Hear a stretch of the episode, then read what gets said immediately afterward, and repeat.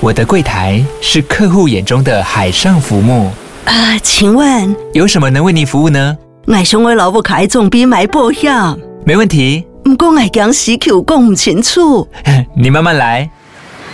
办您靠岸，台银人寿一直都在，以安心、可靠、诚信、稳健为本，尊重多元，关怀弱势。因为台银人寿，我不再漂流。以上广告由台银人寿提供。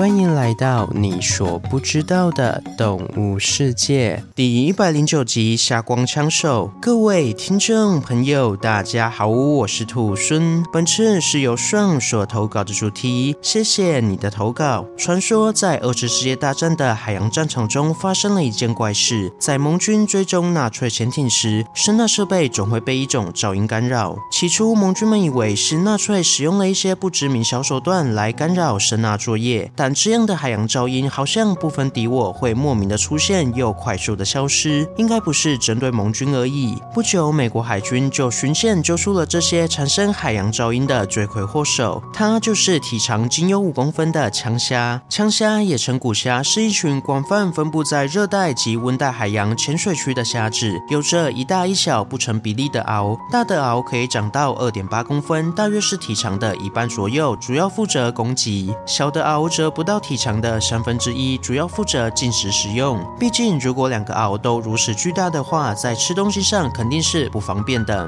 所以，一大一小的螯也是有它的道理在的。然而，枪虾这只超过一半体长的大螯，正是造成二战海洋噪音的来源。枪虾的大螯内侧有一个小空洞，而另一边有一个柱状的小凸起。这个小凸起在大螯闭合的时候，可以完美的嵌入小空洞之中。透过这样简单的机关，就可以让枪虾。在大螯闭合的瞬间，将空洞的水快速排出，并向前射出，产生一道时速约一百一十五公里左右的水流炮弹。这枚高速水流炮弹可以将猎物击晕，甚至是射杀，非常的恐怖。没想到，在人类发明手枪之前，海中的枪虾就已经在使用自制的手枪来作为远程的攻击武器了。然而，这样听起来，枪虾的攻击好像很单纯，就只是把空腔中的水快速排出而已。但真正厉害的地方就在于这个。高速水流弹所产生的附加效果，在物理学上有一种现象称为空蚀或是空缺现象，指的是在流动的液体中，因为压力差，在短时间内发生气泡的产生与消灭的现象。白话点说，就是在水中产生泡泡，泡泡又消失的现象。举个例子，大家就明白了。船或潜水艇的螺旋桨在转动时，水中产生的泡泡就是一种空蚀现象。虽然泡泡感觉没有什么杀伤力，但事实却不是如此。因为泡泡本身的压力低，环境的压力高，会使气泡破裂，产生冲击波。而在螺旋桨旁反复出现的空穴现象，会造成循环应力，造成金属表面产生疲劳，最终导致叶片破损。接着再回来说说枪虾，枪虾在大螯快速闭合射出水流的瞬间，就会产生空穴现象。因为在流体中速度越快，局部的压力就会越小，而压力越小就会产生气泡。这些气泡非常不稳定，当流速变慢后，气泡内的压力就会变大，但气泡的表面张力却与压力差成反比。